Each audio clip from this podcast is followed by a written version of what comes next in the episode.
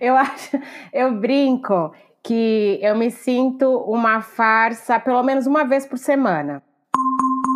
Uma ameaça foi detectada. Meteora Podcast.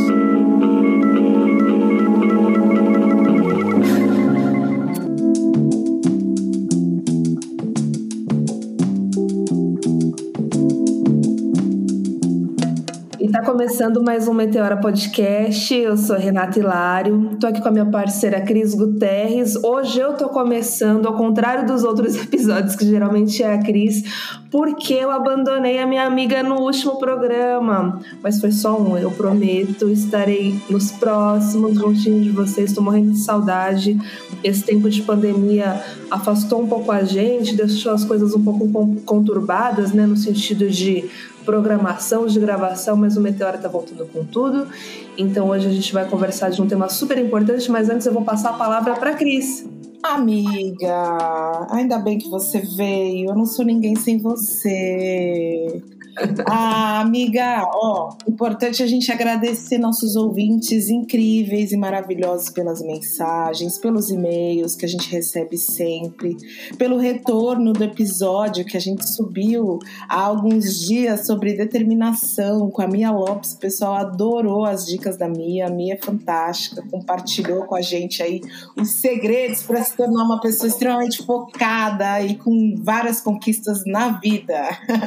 o tema tema de hoje é um tema importante. Amiga, me fala uma coisa: você já se sentiu uma fraude alguma vez na sua vida?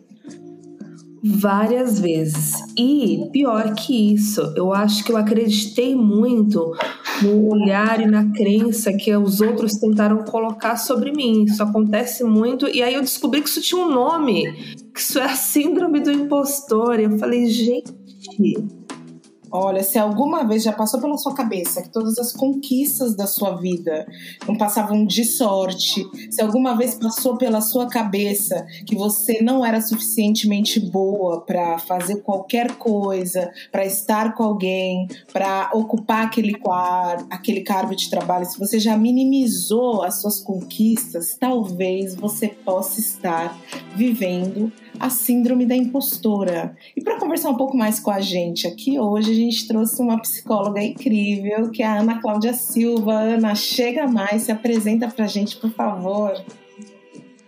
Bom dia, Cris. Bom dia, Renata.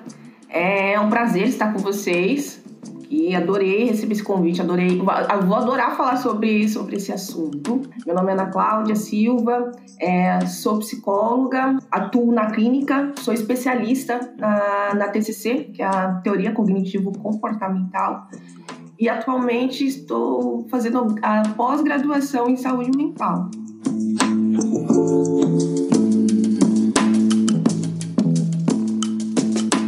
Ana, me fala uma coisa, você que já trabalha na área de psicologia, que eu acho que tem todos, eu acho que você conhece todos os paranauês para não enlouquecer.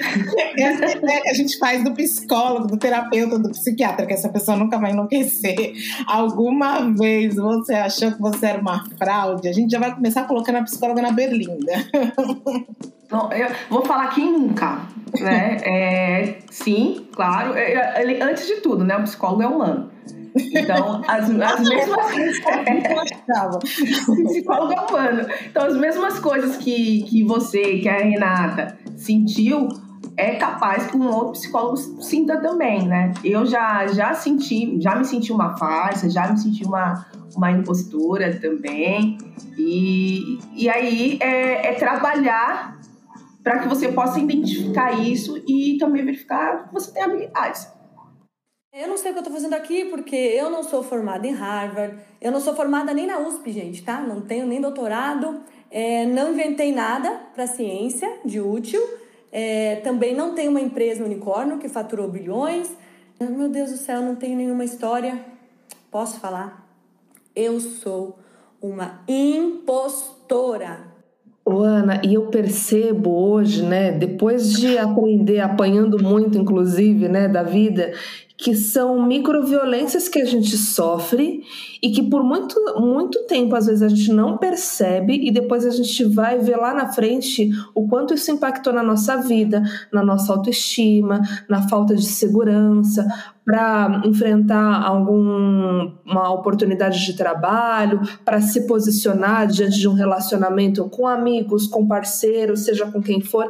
Então são coisas que vão minando a gente, vai fazendo a gente se fechar, ficar cada vez mais introspectiva, se achar errada, se culpar, acarreta um monte de coisa, né? E assim, é, eu percebi às vezes conversando até com, com a minha mãe, por exemplo, né? Esses dias eu comentei com ela sobre a síndrome do, do impostor, ela falou: "Nossa, eu nunca ouvi falar falar sobre isso, mas todo mundo passa por isso, né? E, e é dessa forma mesmo? É, é, nas sutilezas da vida? É na, nas coisas pequenas, mas que depois faz um, um estrago imenso?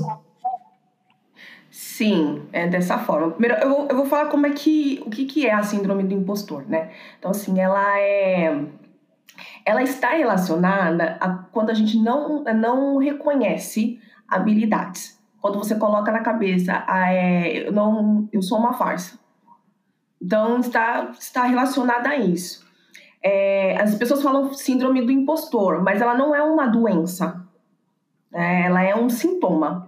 E olha só, a síndrome do impostor ela foi pensada há muito tempo por duas psicólogas, em 1978. Só que uma delas disse que preferia chamar de experiência do impostor, não necessariamente de síndrome, porque quando a gente fala de síndrome, a gente pensa em doença. Então, é, dentro de, de transtornos, como por exemplo transtornos de ansiedade, depressão, eu tenho esse sintoma. Então, suponhamos a pessoa que, que sofre de ansiedade, ela tem esse, esse sentimento de que, é uma, que ela é uma farsa, que ela não tem competência para estar em determinada para estar em determinada profissão, que ela não tem competência para estar em determinado cargo, que ela não tem essa habilidade. Então, entra também um, uma questão de, de sabotagem também nisso aí. Eu sempre senti que tive uma incapacidade, que eu não era competente, que eu era sempre com esses sentimentos muito negativos no colégio, na escola, na faculdade, enfim, a vida inteira. E existe uma régua que eu coloco, que é a régua que eu acho que é a régua do que deve estar bom para eu definir que eu não tô bom, que eu não tô boa, sim, que eu não sou capaz e tal. Uhum. É, seria uma síndrome, então a gente estaria falando de uma síndrome, de um sintoma que acarretaria mais os grupos oprimidos, porque é, é justamente a opressão que faz com que eu não me sinta suficientemente boa para aquilo, né? Sim, tem estudos que falam que esse, a síndrome do impostor, ela, dá, ela, ela, ela aparece muito em minorias étnicas. Fomos condicionados de geração em geração a acreditar que o homem era superior à mulher. E que também, de uma maneira velada, que o homem branco era superior ao homem negro. Eu quero falar sobre o síndrome do impostor. Então, dentro do, dentro do consultório, as pessoas que eu atendo têm esse fenômeno do impostor, de não se achar o suficiente bom naquilo. E aí, como isso da, da, da TCC, né, da, da cognitivo comportamental, a gente coloca como uma crença, que é a crença de desvalorização. Principalmente pessoas negras é, têm essa crença de desvalorização. Então, eu sou incapaz, eu sou inadequado, eu não sou perfeito, é, eu não sou suficiente boa. Então, é, eu falo que essa crença de, de, desvalor, essa síndrome do impostor, eu encontro frequentemente no, no consultório. Ô, Ana, vou fazer um gancho dessa sua pergunta. É, você já meio que deu a resposta, mas queria entender melhor. O que, que contribui para a síndrome do impostor? São fatores externos? São fatores internos, como você acabou de dizer? Então, muita coisa a gente traz das nossas crenças, mas é, é só interno? Ou externamente também tem contribuições para isso despertar na gente? É fatores internos e externos. Então, é, é, é os dois, os dois fatores contribuem. Vou te dar um exemplo. Para você ser alguém que é, que é dito para várias pessoas negras. Então, eu encontro essa fala no consultório. Eu falo que, vamos colocar, 97%, 97 dos meus pacientes são negros. Então, de todos eles, eu escuto essa fala. É muito engraçado. Ah, quando eu era criança, meu pai ou a minha mãe falava que eu tinha que ser duas vezes melhor ou três vezes melhor. Ah, eu falei, não, isso daí, eu falei, isso aí eu já escutei também. Né? Acho que a Cris já escutou, que eu também ouvi essa fala da, da dona Eleni também. Então, é, eu tenho que ser três vezes melhor. Só que o sistema, ele, ele reforça para que eu não seja visto como melhor. Internamente eu estou brigando com isso e, e nunca vai estar tá bom, parece que nunca está bom. Seja, é o famoso seja três vezes melhor para ser considerado metade tão bom quanto. Sim, é igual. É, é, uma das falas dentro do, do consultório, teve uma vez que um, um, cliente ele falou assim: que ele não se via bom em nada. Ah, eu não me vejo bom em nada, e não sei o quê. E assim, e, e ele era uma pessoa que, tipo, fez faculdade em uma das melhores universidades da cidade de São Paulo, ainda tipo, particular, assim, onde se reúnem os melhores, assim, não os melhores, mas as famílias mais ricas da cidade de São Paulo. É, tinha um, um, bom trabalho, tinha feito viagens para o exterior, morava em um bom lugar, e ele não se via um bom o suficiente. E quando ele falou isso, eu, com o que, que você está se comparando? Ah, eu não me comparo às pessoas que trabalham é, perto de mim. Como é que são essas pessoas que trabalham perto de você? Ah, já, são, são pessoas brancas. É, então já tem aquele. Ah, são pessoas brancas. Quando são brancos, a gente já sabe que é, a gente tem uma certa defasagem, aí a gente tem certo atraso. E é. Falei, você está errado em se comparar esse tipo de pessoa que já tem uma defasagem ali. Então, tipo, quando você tinha cinco anos, você brincava na rua, mas o, o branco com cinco anos ele já estudava inglês. Você brincando na rua. Então, é, é, falei, é totalmente. Se você continuar se comparando desse jeito, você vai se maltratar. E sabe, Ana, é, você falando isso, eu tenho um exercício pessoal que eu faço, assim, agora falando de carreira, que geralmente, assim, nas empresas que, que eu trabalhei, que eu trabalho, eu vou no LinkedIn e vejo a jornada é, profissional dos meus colegas de trabalho, porque eu quero entender o que a branquitude fez de tão especial assim, para estar tá ocupando esses cargos. E, cara, aí, geralmente, eu vou te dizer, 90% dos, ca dos casos são carreiras meteóricas no sentido de rapidez para conseguir alcançar um cargo de gestão, de direção, mas não fizeram tanto esforço assim comparado a muitas outras pessoas negras, por exemplo, que eu conheço, que trabalham desde os 15 anos, que já estudaram pra caramba, que se esforçaram demais e não conseguiram chegar nesses espaços. E aí eu olho aquilo e falo assim: tem alguma coisa errada. Como que eu, eu e os, e os meus vão continuar se sentindo menos diante disso, porque a gente tem uma falsa percepção da realidade, né? E o racismo institucional, o racismo estrutural contribui muito para essa reprodução, porque é o que eu vejo muito dentro desse, falando agora do ambiente corporativo, né? Os brancos se ajudando puxando uns aos outros para ocupar esses cargos de liderança. A gente não tem isso dentro das grandes corporações porque é, são poucos os executivos negros, né? Isso não significa que a gente não tenha qualificação. A gente só não tem oportunidade porque é injusto, porque é desigual. E aí, se a gente for observar a carreira deles, nem é tão fantástica assim. Então, olha que armadilha, né? A gente precisa estar atento a isso para não cair nessa falácia. Sim, é a questão do conhecimento é, é, nesse caso, né, e tem outros também muito bem parecidos, que é você acordar, é ter um, um ticket. Não tem como eu me comparar com uma pessoa desse jeito. O sistema quer que nós nos comparamos, que é a questão da meritocracia, né?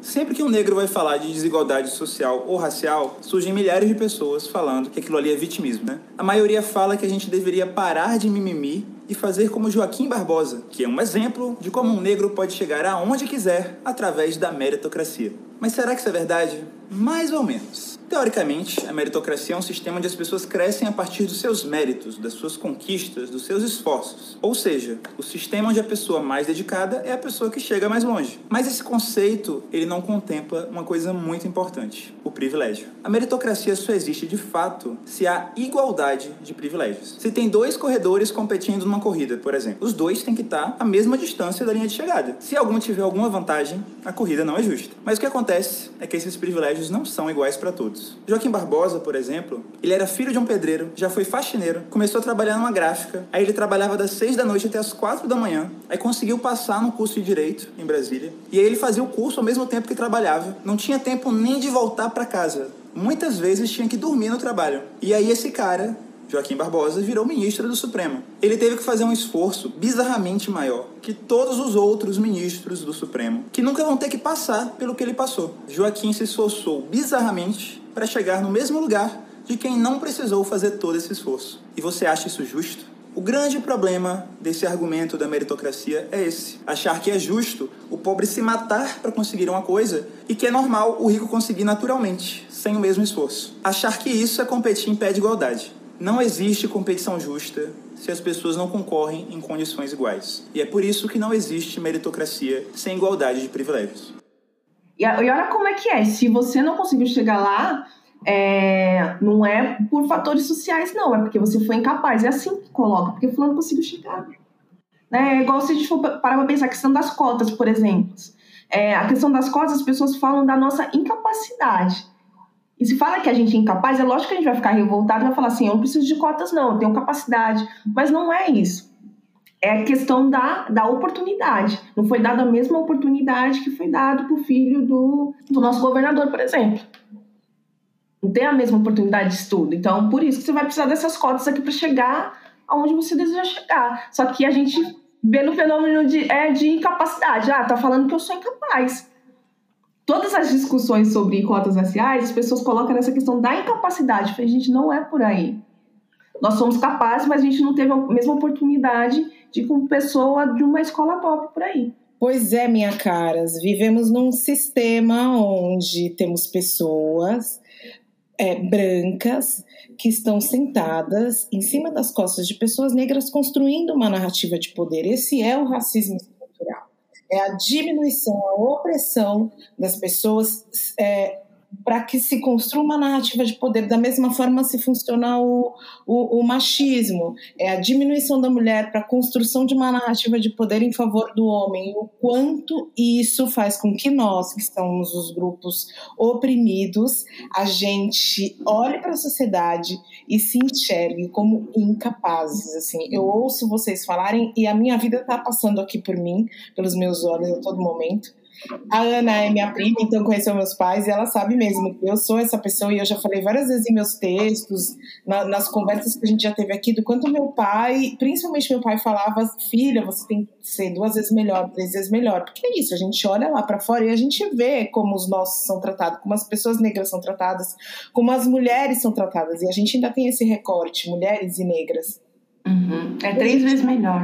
É, a gente vê o é, que se a gente não for tão boas, é, é, é, não for muito melhores, a gente não vai ser considerada nem metade tão boas quanto. Eu gosto de um exemplo muito bacana que é a Serena Williams, quando ela começou a despontar no tênis e se tornou essa jogadora incrível. Uma das grandes rivais da Serena era a russa, a Sarapova.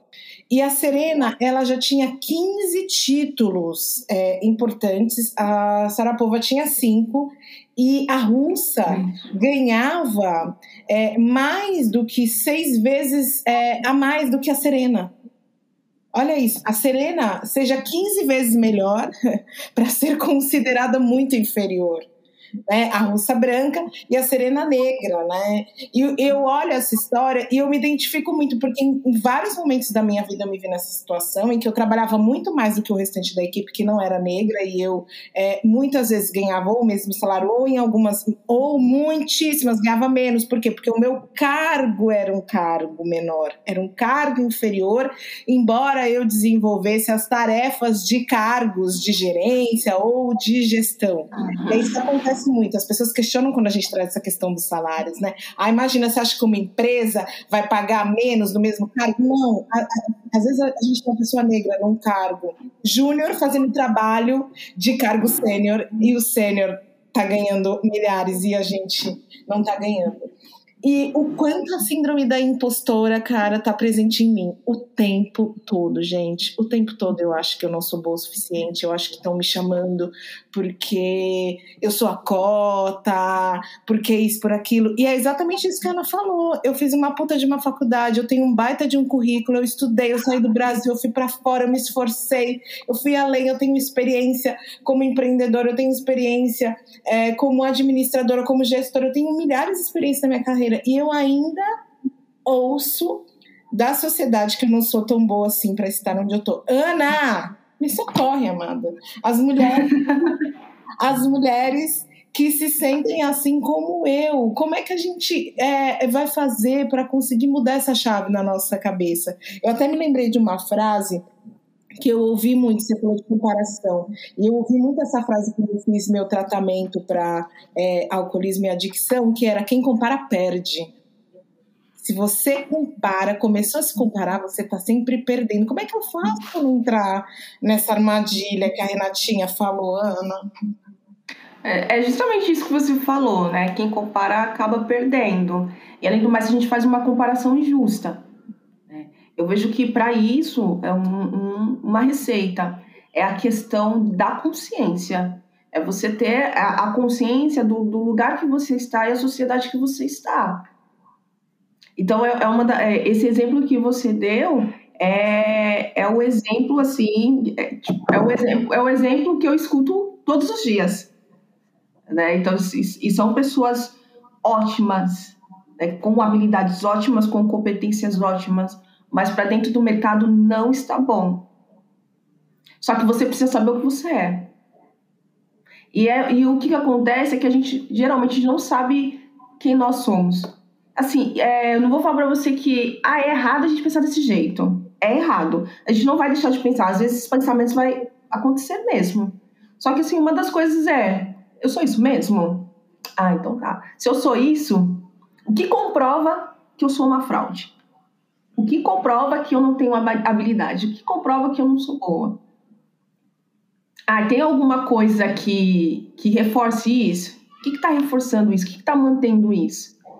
Né? E, e, verificar até que ponto isso é saudável. Porque o que acontece muito? Às vezes eu falo assim, eu não sou boa o suficiente, não sou boa, não sou boa, não sou boa. Ok? Ok. E aí, vou colocar aqui entra a questão aí do perfeccionismo, quem é perfeccionista e tal. Você vai, suponhamos, eu preciso entregar um trabalho ah, preciso entregar um, um texto para a Cris e outro texto para a Renata. E eu tenho até o dia 30 para entregar esse texto para vocês. E aí eu tenho aquela crença que eu não sou boa, que vai ser ativada em situações como essa, que é situações de avaliação, por exemplo. E aí, essa crença ela vai ser ativada. O que, que eu vou fazer? Escrevi um texto que, aos meus olhos e com essa crença ativada, não está bom. Eu posso refazer aquele texto dez vezes eu vou fazer aqui, refazer aquele texto 10, vezes e aí vai chegar o prazo para que eu possa entregar esse texto e eu não consigo terminar o texto no prazo correto, ou o que, que acontece? Eu vou mandar o texto, mas eu não vou mandar um texto do, da forma que ela pediu. E aí o fato de você falar assim, oh, Ana, não tá legal esse texto aqui, você pode refazer? Acho que falta acertar algumas coisas. Eu vou refazer, só que aí eu reforço mais aquela crença, tá vendo? Eu não sou boa o suficiente. A Cris e a Renata detestaram o meu texto, eu sabia. Só que aí eu não parei pra pensar que eu fiquei dez vezes revisando o bendito do texto. Ao invés de pegar e falar assim: olha, meninas, eu fiz, dá uma olhada, vê se tá faltando alguma coisa e tal. Se tiver faltando, a gente tem um tempo hábil para corrigir. Então, é, eu, falo que é, é, um ciclo, se você não, não perceber, é um ciclo de sabotagem, a gente chama de, de, de profecia catastrófica. Que aí acaba acontecendo aquilo que você estava prevendo. E o nosso cérebro tem uma capacidade de, de pensar muito no negativo. Meu Deus do céu, profecia catastrófica. Não, é outra palavra termo que eu aprendi agora. Eu estou pensando nisso. Renata, para com essa profecia catastrófica. É, é, eles acontecem principalmente quando a gente tem ansiedade. Que a gente sempre está catastrofizando. Eu acho que eu sofro muito de ansiedade, então. E você falou tudo isso e me veio muito uma frase na cabeça que eu vi esses dias, que é aprender a me parabenizar na mesma medida e intensidade que me cobro. Isso mesmo. A gente não se parabeniza, a gente não reconhece nosso esforço do que a gente fez para chegar a coisas que às vezes só a gente sabe, o outro não sabe. E aí vem, vem naquele tom de cobrança, sabe? E outra coisa que eu costumo dizer também, a gente é muito gentil com o outro e péssimo com a gente. Péssimo. Né? Então, uhum. é, são tantas artimanhas do, da síndrome do impostor. A Cris comentou da Serena Williams, e aí, enquanto ela falava, eu lembrei do caso da Beyoncé também, em 2017, no Grammy, onde ela foi minada várias vezes do Grammy, e a própria Adele reconheceu, falou: gente, Lemonade é monumental, pelo amor de Deus, eu ganhei esse prêmio aqui, mas eu preciso dividir com a Beyoncé. É, e aí a gente novamente fazendo esse recorte de raça. Mas um outro ponto que eu acho importante trazer aqui também, eu acho que, que muitas mulheres que nos ouvem vão se identificar. A Cris comentou um pouquinho também sobre a questão do machismo. Quantas vezes eu sentei numa mesa de reunião com homens, eu falei uma coisa, o cara foi lá, outro homem foi lá, repetiu exatamente o que eu falei, e aí sim ele foi validado e aprovado por outras pessoas. É, é, olha, é muito violento e a gente passa por isso várias vezes. O quanto a gente é silenciada, né? Outra frase que eu gosto muito da Monique Velli: nunca fui tímida, sempre fui silenciada. Sabe? Então, tudo isso está em torno desse, dessa atmosfera da síndrome do impostor que a gente tem que ter muito cuidado. Sim, é uma das coisas muito importantes que você falou, né? Que a gente tem essa, essa colocar uma mania de, de não reconhecer os pequenos ganhos, as pequenas conquistas também, né? Então, às vezes, dentro do, do consultório, é, eu sempre parabenizo os pequenos avanços. Por mais. Ah, ah, mas isso aí não é nada. Não é muita coisa, porque você não fazia isso, você não agia desse jeito. Então, é, é, reconhecer os pequenos ganhos. Geralmente, a gente só reconhece os grandes. Só que também tem um mecanismo no nosso cérebro que é o seguinte, né?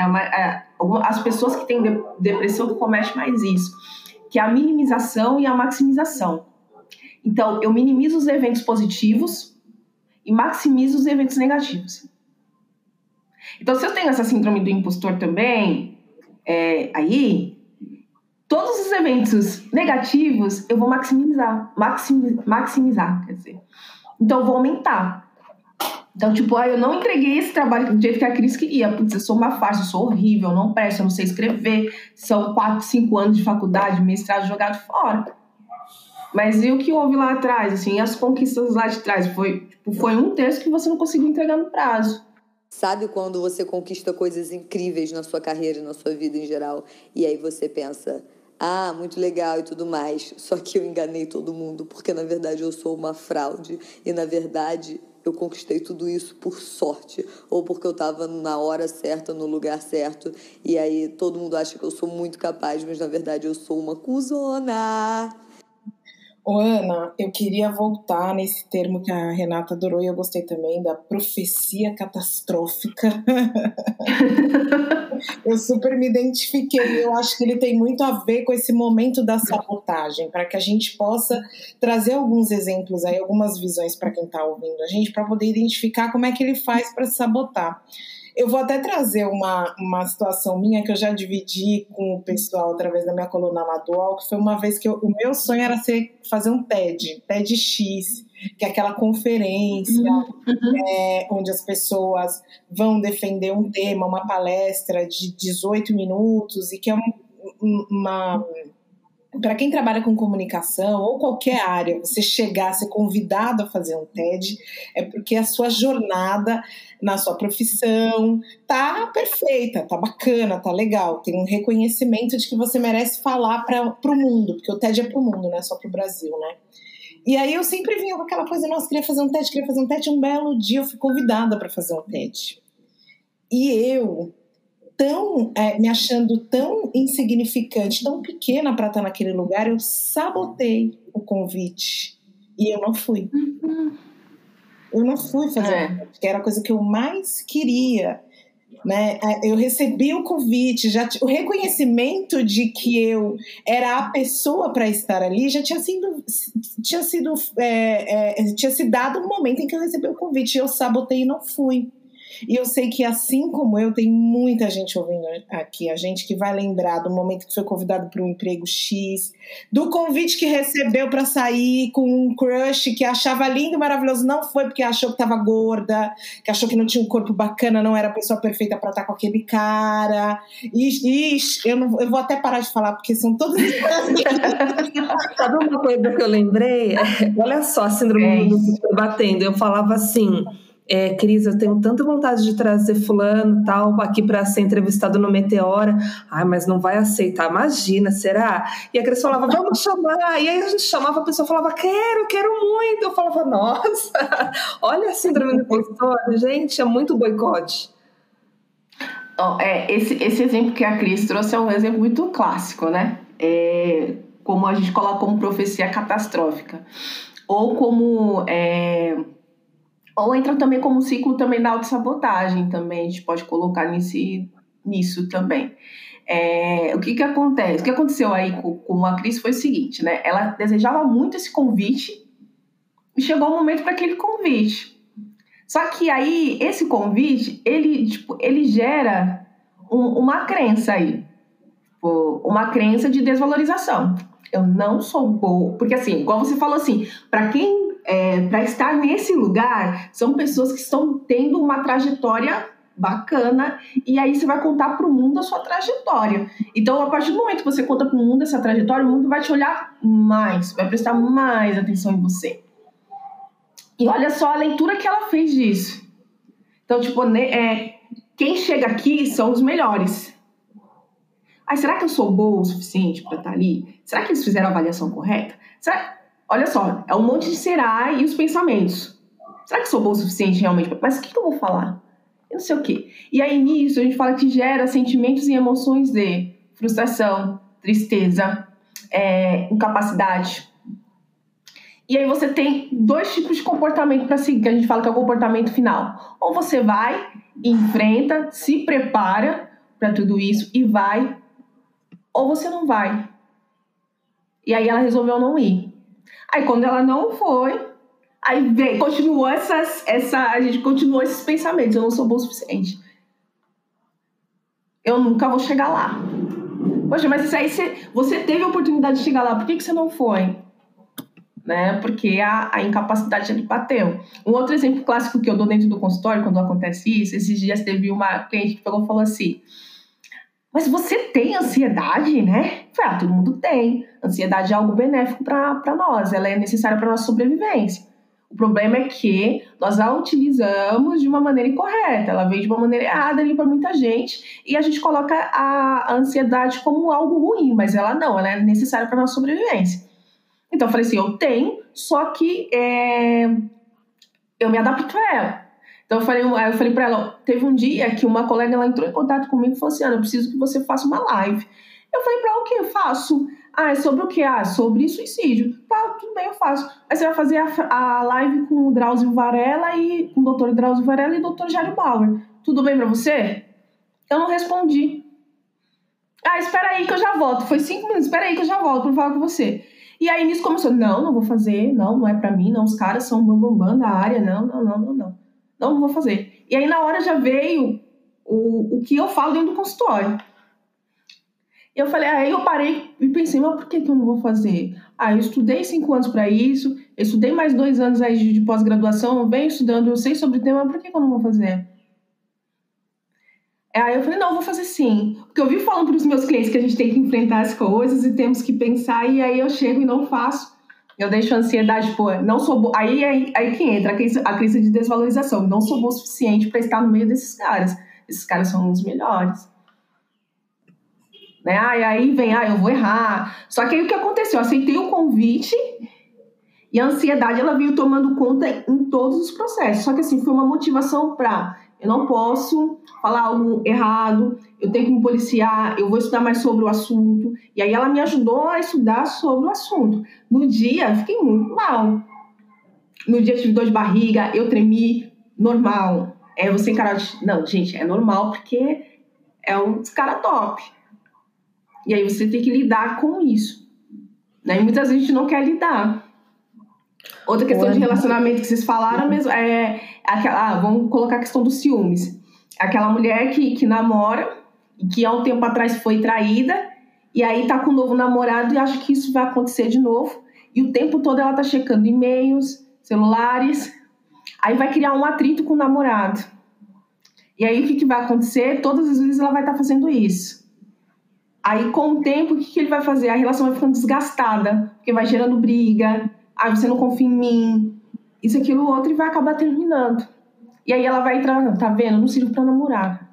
Não dá certo. Mas isso é só quando o boy é gente boa, porque tem uns boy lixo. Sim, não. Nossa, Ana, é um exercício mesmo, né? Eu tava pensando aqui se existe. Não existe receita de bolo, né? Mas acho que existem alguns caminhos. Você me corrija se eu estiver errado. Acho que Primeiro é começar a refletir que isso existe, que não é paranoia da nossa cabeça, que a gente tem que fazer esse diagnóstico, né? Começar a olhar para todos os pontos da nossa vida, questionar muito e, e, e não naturalizar essas coisas que a gente sente começar a enxergar realmente os pontos de boicote, de autossabotagem, da onde que vem isso e aí tentar começar a trabalhar isso, né? E, e, e, ter consciência que também não vai resolver da noite para o dia, que às vezes mesmo você se sentindo super segura, um momento ela vai aparecer ali como um fantasma e a gente tem que saber lidar com essas situações, enfrentar esses medos, né? Mesmo com dor de barriga, vai lá, mesmo com medo, vai lá. Uhum. É, é reconhecer, né? É, uma das coisas que eu trabalho também no consultório é a gente fala que é a psicoeducação, que é, acabou educando sobre, sobre aquilo que ele tem. Ah, o médico falou que você tem, que você tem ansiedade, então vamos saber o que é ansiedade, vamos saber quais são os sintomas. Porque aí, se caso ele tiver novamente uma crise, ele vai identificar, ele vai falar assim, poxa, é, eu estou passando aqui por uma crise de ansiedade, vai passar. E muitas vezes as coisas acontecem, a gente não sabe, a gente não sabe, a gente não procura saber o que, que é. E quando a gente sabe o que, que é, é mais fácil da gente lidar com aquilo. Então, assim, ah, é natural você, diante de um convite desse sentir dor de barriga, sentir essas questões relacionadas à incapacidade? É, só que você não pode deixar que isso é, influencie na sua decisão de não fazer ou de fazer. Não pode paralisar, né? Não pode paralisar. Ah, eu tenho medo. Só que aí a oportunidade lá vai ser legal para mim. Só que eu tenho medo ali o tempo todo. E aí, por conta do medo, eu não vou fazer. E aí eu não consigo chegar naquela oportunidade, porque o medo tá sempre me barrando. Sim. E aí a gente deixa de fazer coisas incríveis. Nossa, eu lembro que eu morria de medo de falar em público. Dizem que é um dos maiores medos da humanidade, né? Falar em público. Uhum, sim. Eu inventava até doença. Ah, não, tô com dor de barriga. Ah, não, dá dor de sono, não vou. Inventava uma situação para não ir. Mas aí chegava na hora, eu via que não ia ter como fugir. Era questão de trabalho e tal. Eu só ia adiar. Aquilo ia bater na minha porta de novo. E aí eu ia. Aí no começo eu gaguejava. Aí no começo eu travava. E aí depois melhorava. Aí depois eu me vi fazendo palestra para empresa. E o Meteoro me ajudou muito também, sabe? Ah, a articular. E aí as uhum. coisas vão melhorando. Quando eu e a Cris a gente começou, a gente fazia um episódio com roteiro, ó, papelzinho bonitinho lá, Loki 1, Loki 2, né? Locutora 1, locutora 2, vamos lá, agora essa entrevista, agora essa pergunta. Hoje, só de olhar pra cara da Cris, eu já sei o que ela vai falar. Flui, né? E eu acho que isso é hábito. A gente também tem que ter paciência com o nosso processo. Isso, você falou tudo, é paciência. Porque geralmente a gente quer as coisas para ontem. Né? Então é, é, a paciência, é o conhecimento também, sabe? Olha, hoje eu errei aqui, mas aqui, mas amanhã eu não vou mais errar aqui porque eu tô vendo que aqui é um erro, que não é legal falar desse jeito. Ah, eu, eu estou gaguejando em algumas apresentações, tá? Como é que eu faço para não fazer isso mais? Né? Não, mas é a primeira, é a segunda, isso é natural, né? Ter esse nervosismo. É, é, é, é, o conhecimento, falo que eu conheço. O conhecimento mesmo que, o autoconhecimento, né? Saber quem que é você. Uma das, das é, essa, a síndrome do impostor, ela está muito presente no meio acadêmico, né? Como estudantes, ela está muito presente também em profissões que avaliam o desempenho, que avaliam a competência, é, é, profissões que avaliam a sua performance. Olá, querida ouvinte, prezado ouvinte do Meteora. Quem está falando é Caio Costa, podcaster do Podcitário. podcast que fala sobre publicidade, marketing digital e mídias sociais. E é um prazer compartilhar um pouco de uma situação do, da síndrome de impostor. É, uma, é um sentimento assim de insegurança que eu acredito. Isso eu estou falando sem base psicológica, tá bom?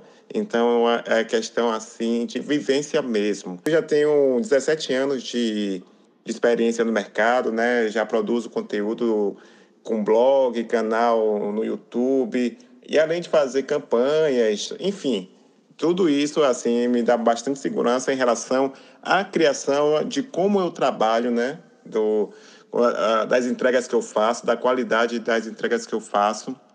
Mas eu também sinto que mesmo assim tem uma hora que bate a insegurança, principalmente com relação a dinheiro.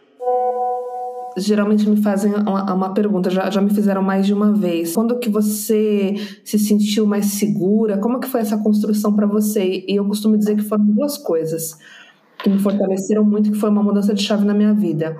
Quando eu fiz terapia, eu acho que todo mundo, se um dia puder, faça.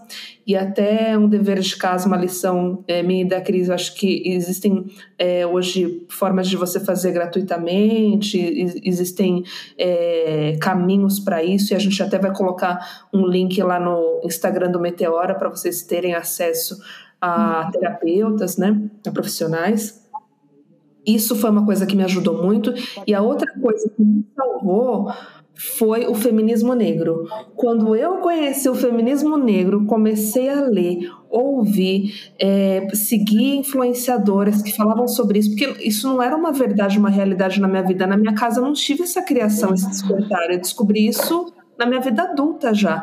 E mudou muito, fez muita diferença na minha autoestima, nesse autoconhecimento. Então, é, isso para mim foi um, um caminho. E para você, Cris, qual foi assim a sua, a sua grande virada? Que você falou, nossa, agora o meu fortalecimento se fez, meu processo de autoestima começou a acontecer de fato. Você lembra? Eu lembro. Eu, eu ainda, meu processo, acho que começou. É, eu tive uma questão na juventude, né, com drogas e álcool, e quando eu resolvi me tratar, meu processo começou ali. Quando eu entendi que aquilo era um problema e que eu precisava procurar ajuda. Então, a terapia, todo o processo de tratamento foi imprescindível para que eu começasse a perceber que até a bebida na minha vida era utilizada como uma sabotadora. Eu nunca fazia e eu, eu ia pro bar, sabe? Eu, e aí eu, eu sempre usava a justificativa de que minha vida tá andando, tá tudo bem, eu tô me divertindo, mas na verdade eu tava com medo de viver. E um medo muito grande de viver. Era muito mais fácil eu ficar sofrendo no bar, bebendo. Eu já sabia o que podia acontecer, que o máximo que podia acontecer é eu perder, eu ficar ali naquele momento, naquele movimento, do que eu sair em busca da descoberta das coisas que eu queria para mim. E aí, um belo dia, eu entendi, lógico que teve uma, uma, uma série de situações que é, precisaria de um, um, um outro programa, e eu entendi que eu precisava mudar. E a, a, a, terapia foi imprescindível, eu fui buscar ajuda com grupos específicos e ali eu comecei a me abrir para perceber quais eram os reais problemas que eu tinha. Eu tinha um medo imenso de me mostrar pelo fato de eu ser negra.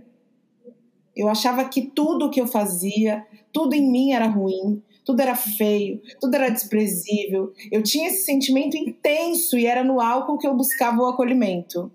E aquilo estava, na verdade, me detonando. É, quando, quando eu falei, eu abri esse negócio do TED, olha que coisa, e a Ana falou de alguns sinais, né? Quando eu recebi o convite, eu fiquei muito feliz e tal. Eu me sabotei de uma maneira tão intensa, eu coloquei tanto na minha cabeça que aquilo não era para mim que eu não conseguia escrever. Eu não conseguia sentar e preparar a palestra, não saía. Eu sentava e não saía nada. E aí, como não saía, eu falava assim: tá vendo? Não é para mim eu realmente não sou boa para isso. O convite foi para a pessoa errada, eu não tenho condições de chegar nesse lugar. A mesma coisa aconteceu e acontece todo o tempo, porque eu acho que essa coisa do autoconhecimento é um processo. Me corrija, Ana, se eu estiver errada, porque a gente tem uma psicóloga aqui no nosso grupo. É um processo, não é que hoje acordei. A Ana falou que a gente quer tudo para ontem. Eu sou aquela que acorda dormiu gorda com a cor da magra. E aí eu acordei, agora pronto, já entendi o que é esse negócio de autoconhecimento, me amo, me adoro, já sei tudo sobre mim e acabou. Não, é um processo. Então, eu ainda vivo esses momentos. Eu agora, com a estreia do meu programa na TV Cultura, eu vivi muito isso. E o quanto eu me critiquei. Nossa, gente, me assistir na televisão é uma das coisas mais torturantes que eu vivo atualmente. É uma tortura me ver na televisão. Eu me critico o tempo inteiro, fiz isso errado, fiz aquilo, fiz aquilo outro. Eu fico vivendo na minha mente a ideia de que eu vou assistir por um tempo, é para poder me corrigir quando eu estiver bem, nunca mais eu vou assistir. Nunca mais eu vou ver. Quantas vezes eu me disse, nossa, mas acho que a TV Cultura tá louca. Como é que eles me chamaram para fazer esse programa? Quantas vezes eu disse para mim mesma que eu não ia conseguir?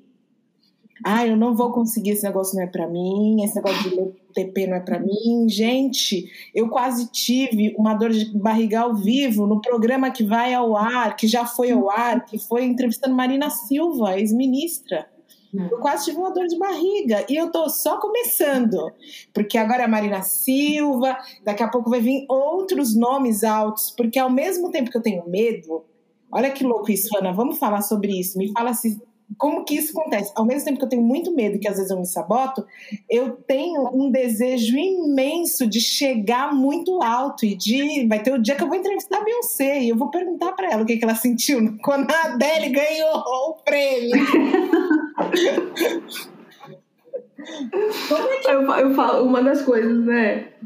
É, o medo ele vai nos acompanhar, não tem como porque o medo ele vem por conta de uma incerteza.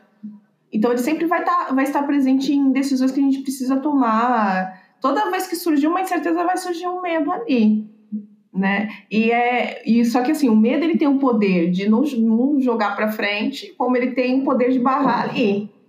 Então suponhamos o medo da avaliação de outras pessoas sobre sobre a sua palestra lá no, no, no, no TEDx é, fez com que você não, não fosse.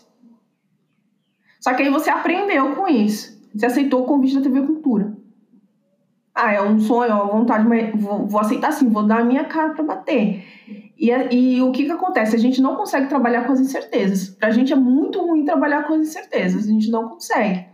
Só que, se a gente for parar pra pensar, tudo no mundo é, veio de uma incerteza.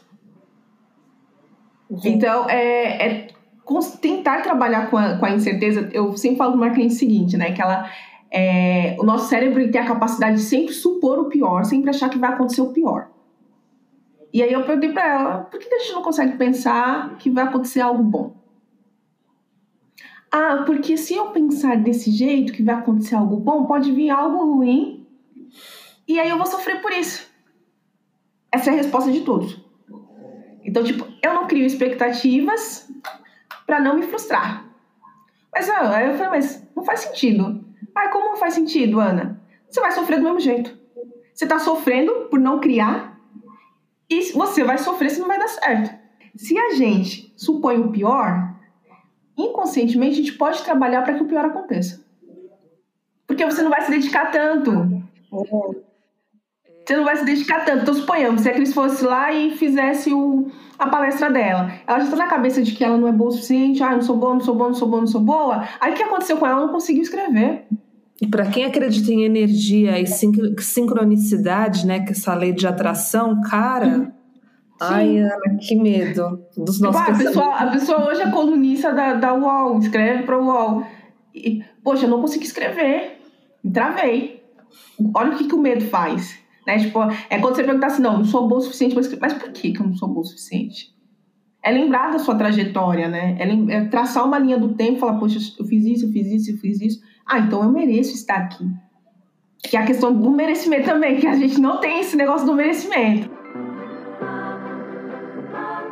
Oi, tudo bem? Ouvintes aqui do Meteora Podcast. Eu sou Carla Caroline, sou jornalista formada desde 2009. Nossa, gente, faz muito tempo. E eu agradeço por esse espaço, por poder falar um pouquinho sobre a Carla pessoa, sobre a Carla profissional, sobre a Carla mãe, amiga, companheira, filha e todos os adjetivos que vêm aí.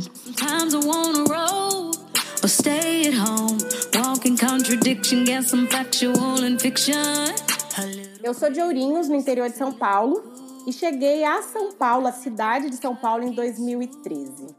Acho que ali foi uma das provas para ou para eu deixar a síndrome de impostora que não a gente não deixa, ou para ter certeza de que eu era uma farsa mesmo. É, e muitas vezes eu olhava, eu falava assim, gente, lá em Ourinhos tem tanto jornalista incrível, a fulana é maravilhosa, por que, que ela não sai de lá? Olha, ela tem um inglês blá blá blá, por que, que ela não vem? E por que, que eu tô aqui? Ou eu olhava a minha turma da faculdade, eu falava, nossa, a fulana era nota 10. O que, que eu tô fazendo aqui? Sometimes a mystery. Eu lembro de uma coisa, a minha mãe, ela é uma das minhas inspirações, assim. E minha mãe, ela sempre foi uma pessoa que olhando para ela, eu enxergo muito isso, que a síndrome vem dali, mas também sempre foi a minha mãe que me ensinou coisas básicas. Exemplo, você pode entrar em qualquer lugar que você quiser. Ela é muito incrível. Então, muitas vezes, eu vejo que tanto essa força quanto essa coisa de aqui não me cabe, esse trabalho não é para mim, essa oportunidade não é para mim, vem é, da minha mãe também. Hoje eu trabalho numa empresa global de tecnologia voltada para a mobilidade urbana. Eu sou analista de, de comunicação sênior na 99, no Pilar de Mobility. E eu brinco muito que quando eu fui contratada, eu me sentia uma fraude. Eu olhava, é um time de pessoas inteligentíssimas. Eu falava, o que eu estou fazendo aqui? Eu falava pro meu companheiro assim, eles erraram nessa contratação. eu falava pro meu gestor, olha que, que pessoa. É, olha que pessoa maluca você falar pro seu gestor, falar assim: ah, eu tenho plena certeza que você errou nessa contratação porque eu sou uma farsa. Eu cheguei ao, a falar isso. Porque em muitas ocasiões eu falo, gente, existe. Ai, fulano é tão inteligente, por que eu? Ai, fulano é, tem um inglês perfeito, fluente. Por que eu? Eu ainda luto em ocupar esse espaço que todos os dias eu tento entender o porquê eu. Ana, eu amei essa ideia de traçar uma trajetória, vou levar isso para a vida. Eu achei que foi a, a, a, uma sugestão incrível que você deu aqui para a gente uhum. poder identificar é, num, nesse momento uma possível sabotagem. É, receber um convite, estar tá sendo disposta a uma situação em que deu aquele medo. Nossa, essa ideia de olha, olha a sua trajetória, por que, que é você? E é isso, né? Porque se eu tivesse olhado a minha trajetória lá, quando eu recebi aquele convite do TED, eu teria percebido que, na verdade, eu era a pessoa certa para estar tá ali. E eu tinha. Então, uma... é, eu estou trabalhando para isso, né? Estou trabalhando para isso, na verdade, né? Estou dizendo para o universo o tempo todo que é aqui que eu quero estar, o universo ouviu, mandou, e eu não estou querendo aceitar agora, né? Como, como isso é intenso. Eu adorei essa dica. Tem outra maneira, Ana, que a gente possa. Acho que melhora a pergunta. Quando que eu consigo identificar que essa, essa, essa sabotagem, esses sintomas né, de, da impostora deixam de ser sintomas aceitáveis numa vida do dia a dia normal, porque aquilo que você falou, a ansiedade, ela é necessária, ela, ela funciona na nossa vida como um termômetro regulador, e passam a ser um problema e que eu preciso procurar um profissional. Sim. Então, essa é uma, é uma das perguntas que, que eu ouço frequentemente. Eu vejo que, assim, é quando começa a te incomodar muito. É quando você começa a perder oportunidades. É quando você deixa de ir a lugares. Então, eu vejo que é o incômodo. No seu caso, né, quando você falou da questão da, da, da, das drogas, da bebida, você começou a se incomodar com aquilo. Tipo, não, peraí, alguma coisa não tá legal aqui, não. É, não tá legal, acho que eu tenho que procurar uma ajuda. Vou tentar aqui conversar com, com alguém para ver se alguém me dá um, um, um, auxílio. Acho que o momento de, de procurar uma, uma ajuda profissional é, primeiro, é você reconhecer que tem alguma coisa que não está no equilíbrio. E muitas vezes a gente não consegue parar para reconhecer isso, Ou uma das coisas que impedem também que a gente reconheça que as coisas não estão legal, que, que as coisas não estão bem, que as coisas não estão legais, são coisas do dia a dia, pensamentos relacionados ao senso comum. Né? Então eu, eu recebo muita gente falando assim: ah, se eu soubesse que o psicólogo seria isso, eu teria vindo antes. Porque a gente sempre relaciona o psicólogo ou um outro profissional relacionado à saúde mental como loucura. Só que aí o psicólogo ele também entra no sistema de prevenção, é de prevenir. Né? De prevenir algo ali que possa vir a acontecer. Então, se você já está sentindo que algo não está legal, poxa, eu não estou conseguindo lidar com isso daqui, então eu acho que eu vou buscar um, um autoconhecimento para lidar melhor com, com isso aqui que vem acontecendo. Eu, eu tenho alguns clientes que eu falo assim, teve, uns, teve um, uma cliente essa semana que eu dei alta para ela, e aí ela falou assim, pô, eu não quero alta. E aí eu falei assim: olha, o meu objetivo com você já foi cumprido. Porque o meu objetivo é fazer com que você seja seu próprio terapeuta. Dentro da minha abordagem é isso, dentro da TCC é isso. Então, o meu objetivo é fazer com que você seja seu próprio terapeuta. E você já é a sua própria terapeuta. Você já consegue utilizar as técnicas aqui que eu passei para você. Você já consegue fazer uma, uma autoanálise.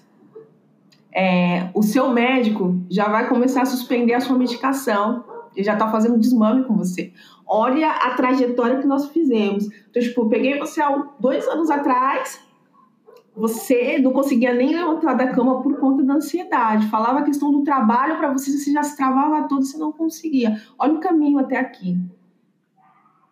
É, então lá atrás ela reconheceu, não tá legal, as pessoas que estavam ao redor dela reconheceram, não tá legal, vamos procurar uma ajuda, vamos procurar um psiquiatra, é, tem medicação que, em alguns casos, é para sempre sim, mas tem casos que não é. é né? A medicação está evoluindo bastante. E só que a gente tem muita crença popular, né? Ah, eu, porque eu é, psicóloga é para louco, psiquiatra também, eu vou ficar viciado em medicamento, isso eu não quero. E não, não tá mais assim, não é assim, nunca foi assim, né? e aí essas crenças, elas dificultam que você que você faça uma autoanálise e fala, poxa, eu estou precisando de algo. Às vezes a gente acha que dá conta sozinho e, nossa, é tão importante a gente se abrir, né? Grupos de terapia, às vezes você faz terapia em um grupo de forma coletiva ou individual, leituras que vão te abrir a mente. Hoje a gente tem muito acesso à informação, conteúdo. Então acho que é, é se permitir dar esse primeiro passo. A gente tem muitas das nossas ouvintes dos nossos ouvintes que nos ouvem, acompanham o nosso programa, é, que tem uma. A gente está vendo um momento de pandemia onde as dificuldades econômicas, a desigualdade no Brasil uhum. ainda mais, e a gente está precisando sim de terapia, de ajuda profissional, para poder enfrentar essa realidade, a fragilidade da vida que está sendo apresentada é, nesse momento. Existem. É, dá para a gente deixar aí é, algumas dicas para que essas pessoas possam procurar ajuda profissional é, e pagar um valor mais acessível ou até mesmo alcançar esse atendimento gratuitamente? Tem faculdades que fazem isso, que oferecem o, o atendimento gratuito ou com um valor a, a, baixo, a baixo custo. É. Tem também ONGs que fazem esse, esse trabalho também, é, foram criados durante esse, essa, esse período da pandemia, essa era Covid, foram criados bastante projetos voltados à saúde mental, porque uma das coisas que eu falo é que acho que em 2018, se eu não me engano, 2018, o Brasil era considerado o terceiro país mais ansioso do mundo. Imagine agora. Né? Então, é, houve criação de vários projetos com a temática da saúde mental. Eu, atualmente, eu participo de um projeto chamado Desencriptando, que, no qual a gente, é, a gente faz atendimento psicológico voltado para a saúde mental da população negra e periférica. Tá? E pode, se a pessoa quiser, pode estar indo lá no, no Instagram, que é arroba clã da negritude. E lá na bio tem um, o link para preencher a ficha para a participação do projeto. Mas assim, tem muita gente para ser atendida e pouco profissional. É isso, mas a gente se adequa para estar tá atendendo a todos, né?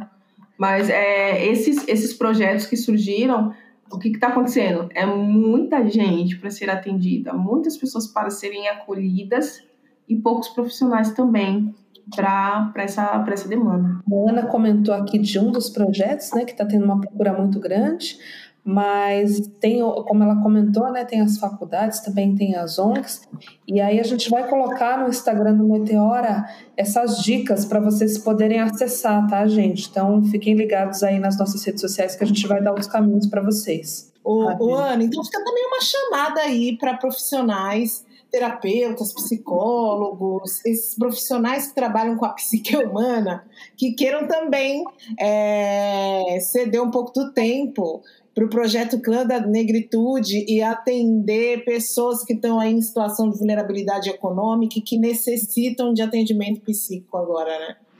Sim, é só entrar lá na nossa página no Facebook ou entrar também no Facebook não, desculpa, entrar na nossa página no Instagram ou também no site, a gente também tem um site que é clandanegritude.com.br e mandar um e-mail pra gente, que aí a equipe responsável entre em contato com o profissional que tiver interesse em nos ajudar também. Manda um e-mail, não se sabota, não vai se sabotar, pede ajuda. mesmo. Vai atrás, ouve esse podcast, manda mensagem, por favor, não façam como eu. como eu fiz tantas vezes, usem-me de exemplo para de uma maneira positiva. Ana, estou muito feliz com essa conversa, muito feliz que a gente pôde é, abrir aqui. Eu, particularmente, abri muito meu coração, porque acho que é uma coisa que é importante. Eu gosto muito de usar meus exemplos para permitir que outras pessoas consigam é, identificar. É, esses problemas que na verdade a gente pode resolver, às vezes até se inspirando na história do outro, Sim. né? E transformar, porque eu hoje, apesar de eu ainda seguir tendo algumas atitudes é, em que eu me saboto muitas vezes, na maioria das vezes eu consigo ter essa percepção do tipo, Cristiane, opa, o que está acontecendo?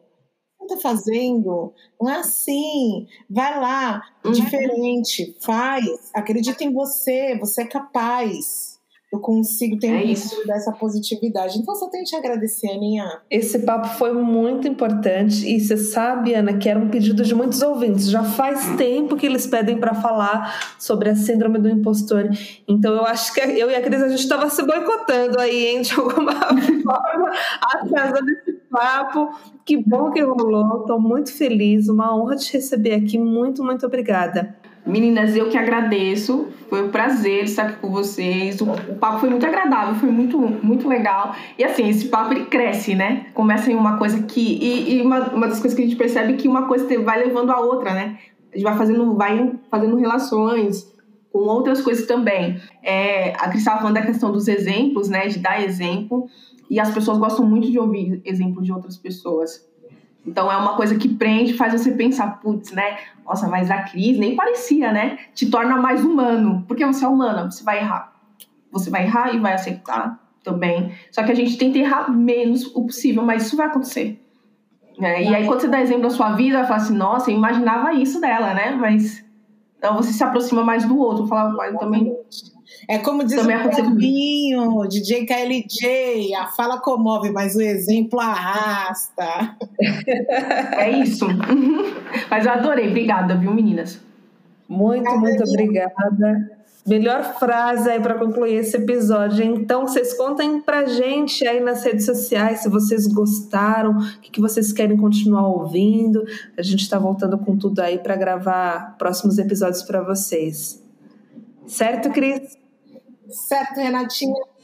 Meu nome é Luciene Nascimento, eu moro aqui em Guatis, no interior do estado do Rio.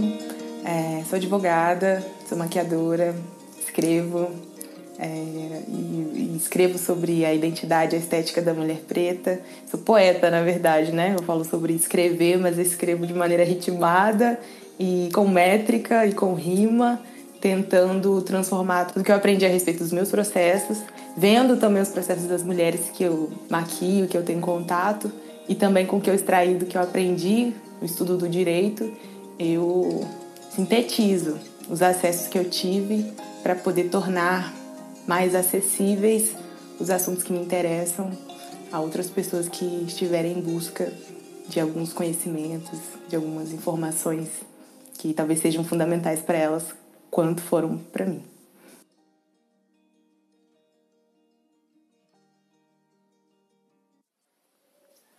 Eu ouvi recentemente que eu sou geração tombamento, preta, pobre, consciente, que carrega esteticamente a cura para o próprio tormento. O meu tormento não nasceu comigo, eu me lembro de senti-lo bem no colégio, dos meninos que me revelavam que amor próprio era privilégio. Meu amor próprio foi construído, demorei, mas aprendi, e aos 18 concluído. Meu padrão não é daqui. E quis lançar aos quatro ventos, pendurar uma faixa amarela. Quando eu vi uma pretinha triste, eu escrevia ou dizia para ela que tudo nela é de se amar, tudo. O modo como os músculos dos braços protuberam, a pele que contorna a carne do rosto iluminando escurecendo onde quer, tudo. O cabelo que trava os dedos na hora de acarinhar, que é como se dissesse: se eu te permitir tocar tão profundo, então pode permanecer entre os meus fios. A forma como enfrenta a vida, tudo nela é de se amar.